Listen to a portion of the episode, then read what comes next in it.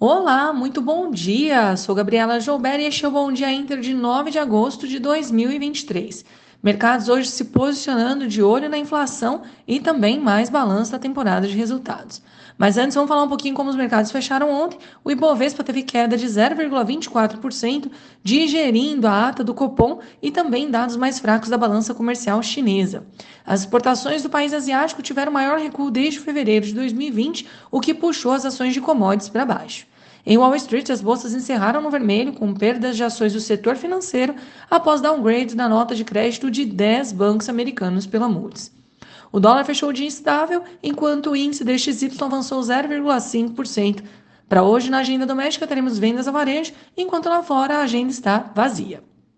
Falando um pouquinho dos Estados Unidos, as, após as fortes vendas de ontem, hoje os futuros ensaiam recuperação e quanto aguardam dados de CPI amanhã, os quais devem mostrar que a inflação avançou 0,2% mês a mês em julho e contribuir para uma decisão mais branda do Fed sobre juros. Ontem, alguns membros da instituição trouxeram um discurso mais favorável à pausa, contrapondo, contrapondo a visão mais pessimista de alguns pares no dia anterior. O mercado vem precificando 85% de chance de mais um aumento de 25 base points na decisão de setembro. Hoje também no corporativo teremos dados de Disney. Bom, indo lá para o outro lado do mundo, falando um pouquinho de Ásia, as bolsas por lá recuaram em sua maioria após dados de inflação, tanto ao produtor quanto ao consumidor na China, terem recuado em julho, trazendo à tona o fantasma da deflação e elevando a necessidade de mais estímulos na economia. Os papéis das blue chips estatais, empresas de inteligência artificial e real estate foram as maiores quedas. Tecnologia e saúde avançaram. Na Europa, os índices hoje recuperam das perdas de ontem, principalmente o setor financeiro, após o governo italiano esclarecer que a taxação adicional de 40% deverá ser aplicada em menos de 0,1% dos ativos.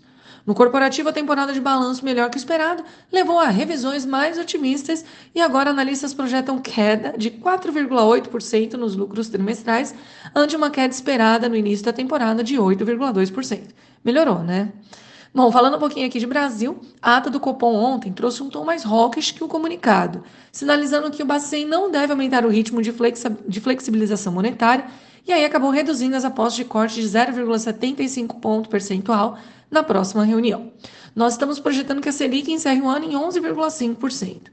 No político, tem início o debate sobre a reforma tributária no Senado e o governo apresentou ontem projeto de lei que compila a pauta de reajuste do salário mínimo, política de valorização salarial, reajuste de faixa do IR e taxação das offshores.